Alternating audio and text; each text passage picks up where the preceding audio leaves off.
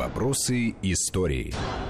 Продолжаем нашу программу. По-прежнему в студии Вести ФМ Андрей Светенко, Армен Гаспарян и Гия Саралидзе. Я, вы знаете, о чем хотел поговорить сейчас в этой части нашей программы? Не так много времени у нас остается. А, Все-таки а, ведь много разговоров о том, можно э, ли было избежать вот такого сокрушительного поражения под Киевом или нет? Вот э, это, Я это, думаю, что уже можно очень было бы, много. если бы это решение осмысленное об отводе, оно только заключалось в том, что надо было отводить э, войска Нет, из потенциально... Избежать потерь – это да. одна история, избежать э, вот такого серьезного поражения едва ли. Потому что вот продолжая разговор о том, как не работала эта вертикаль управленческая, только 17 сентября, уже когда в мешке оказываются уже заняты и Конотоп, и Чернигов немцами, и Лохвицы уже заняты Гудерианом, значит, Шапошников, новый начальник генштаба, передает директиву, которую уже Кирпонос не в состоянии войскам передать, в общем-то, управление утрачено, и вырываются эти пять армий на свой страх и риск уже по факту, так сказать, теряя э, силы э, на каждом шагу, что называется, вместо того, чтобы планомерное отступление, как это делается тоже по канонам э, военной тактики, как выставляются заслоны, уход там и все, ну, это немцы тоже, вот, кстати, под Ельней такой в микромасштабе исполнили. Вот. И поэтому получается, что налицо очередная, очередная катастрофа. Пять армий оказалось в окружении, и с гибелью командующего фронтом мы поговорили вот генерал-полковник Кирпанов. Ну, такая фатальная, пожалуй, последняя в 1941 году. Дальше попроще уже было. Да, да, это верно. Ну, дело в том, Потом что... будет, конечно, 42-й год, где там померкнет во многом. Благодаря деятельности Никиты Сергеевича Хрущева, как члена Ну, конечно, вот нашелся еще один, так сказать, выдающийся стратег. Ну, кстати, тут ровно то, о чем мы говорили, который вмешивался в процесс управления. А Мехлис не вмешивался. Да, Мехлис тем же самым занимался. понимаете, ребята, вы мне а, возвращаете мой же тезис, что вот такая была система придумана, в систему вмешательств через представителей Ставки, через членов Верховного военного военных советов, которые подменяли вот про, собой систему, Про систему это хорошо, Андрей. Мы только что говорили о, о некой системе а принятия решений в той же э, гитлеровской да. Да, армии, где да. тоже была создана а. некая система, которая приводила к тому, что, ну, значит, э, мы уже про Гудериана рассказывали, и вот как раз, да, там и вспоминали о том, что бои за Киев, несомненно, означали Можно собой крупный системе, тактический... систему назвать Хрущев, да, и тогда все обрадуются, у нас Никита Сергеевич не любит. Не, ну просто всегда есть Нет, я говорю система принятия решений. По, по 42 году, потому что он очень яркий с этой ну, точки ладно, зрения. 42 типаж. будет потом. Ну, мы вернемся, да, вернее, там поговорим еще о 42 году.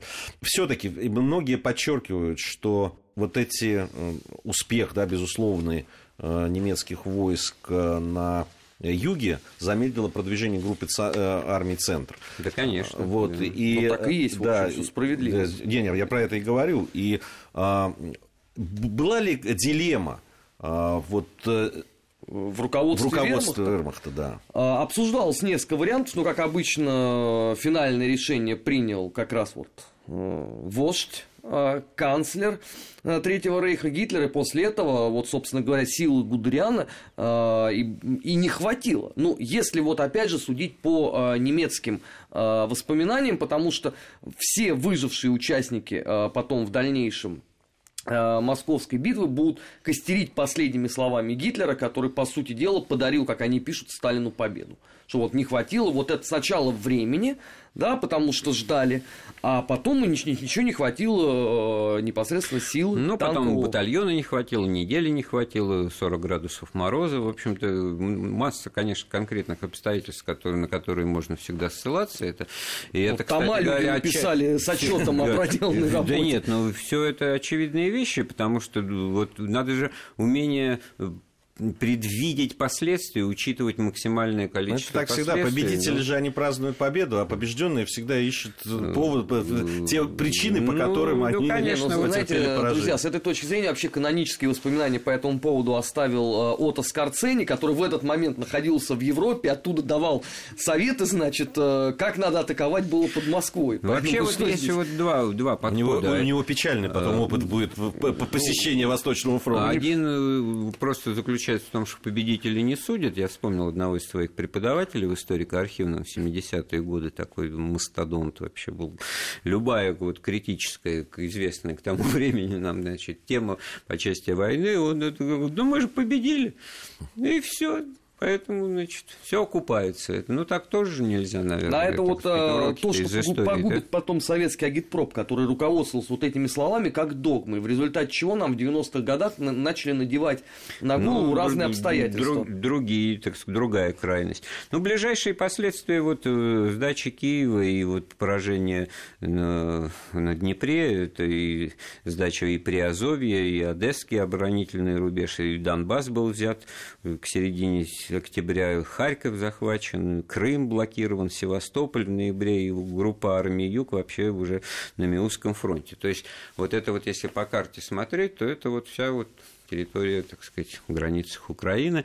А в начале разговора, вот линия фронта, она, знаете, как бы так вытягивалась э, в Беларуси взята, а вот э, как бы белорусский балкон такой нависает, а здесь перемычка, перешеек, значит левобережная Украина и выход э, к Азовскому морю, и вот эта горловина ростовская, она, значит, Ростова-на-Дону, она в наших руках еще там никакими немцами не пахнет, да, и вот в результате вот получилось, что э, в конце лета усилиями э, Гитлера, может быть, даже и которыми он не думал, что так получится, вот линия фронта, она как раз продвинулась существенно на южном направлении. Да, больше всего успехов он достиг там, потому что под Ленинград э, подошли, там все, так сказать, застопорилось, а на Москву они не наступали, хотя вот кто знает, потому что в этот момент, еще когда дороги стоят, еще когда, так сказать, и сил больше, и вот не дай дай бог, был бы удар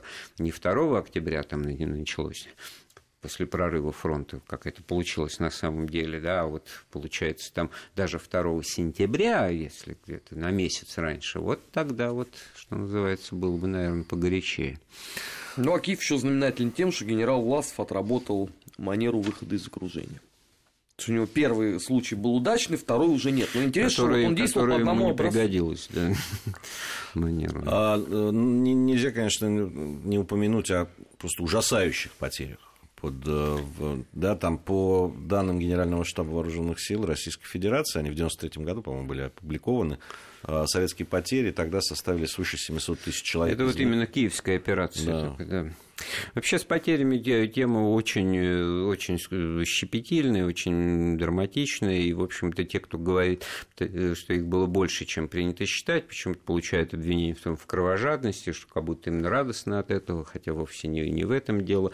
А, я просто хочу сказать, что вот особенно в оценке потерь в вооружении возникает э, вот просто несоответствие, если посмотреть по нашим данным, сколько было подбито вообще за годы войны или там в отдельной ну, битве тоже да. танк танков и самолетов, то это, в общем, превышает даже, в общем, уровень производства их. Да, объяснение то самое, кстати, у немцев. есть, объяснение. Просто восстанавливаемость тех же танков, которые в основном-то считались подбитыми, когда выходила из хода гусеничная часть, ходовая часть, это все ремонту подлежит. А учитывая, что в первый этап войны поле боя оставалось за немцами, они это вытаскивали, ремонтные бригады, у них это было дело налажено, эти самые заводы, полевые ремонтные бригады, они просто просто возвращали их в строй. На следующий день этот танк починенный опять подбивается, естественно, нами записывается, так сказать, в ликвидированный счет растет, а танк-то один и тот же. А зачастую сам... еще и на нашей технике да. они ездили. Вот, в частности, во время битвы за Москву немцы активно использовали взятые в первые дни на границе Т-34. То есть где-то есть цифры, всю... что восстанавливаемость до, до 70% да? составляла. Вот, ну, по, по крайней мере, э, немецкие танкисты об этом вот Второе, пишут. объяснять, танки, танки, танки. Вот мы как бы говорим, что их в пехотных дивизиях танках не было, там, в, в Штатах, да, но ведь, ну, как любой вот непрофессиональный человек видит какую-то э, дуру военную с дулом и на гусеницу, он как это называет? Танк, да, а это не танк, это самоходная артиллерийская установка. У нас вот в начале войны их не было, а у немцев они были в большом количестве. Это может быть гусеничный бронетранспортер. Это все тоже записывалось условно в танке, хотя вот по этой классификации не соответствует. Второе объяснение. Третье, это, конечно, конечно, очень сложное, подлежащее учету количество э, попавших в плен там, или без вести пропавших, поэтому цифры здесь э, разнятся, тем более, что люди вот и уходили, выходили. Мы сегодня вспоминали судьбу персонажа живых и мертвых Сенцова, который наверняка был записан где-то в потере, потом еще в момент обнаружения опять где-то зафиксирован в списках, потом опять. В общем, ну, один человек мог союзный составить... рекорд семь раз человек хоронили, и семь раз он возвращался вот в строй. Такие вещи и всякий возможно. раз он, его начиналась беседа с особиста. Каким образом все-таки а уже не должно быть? Семь раз. На это вот за, причем за три года, 41, 42 и 43. 44 уже попроще было.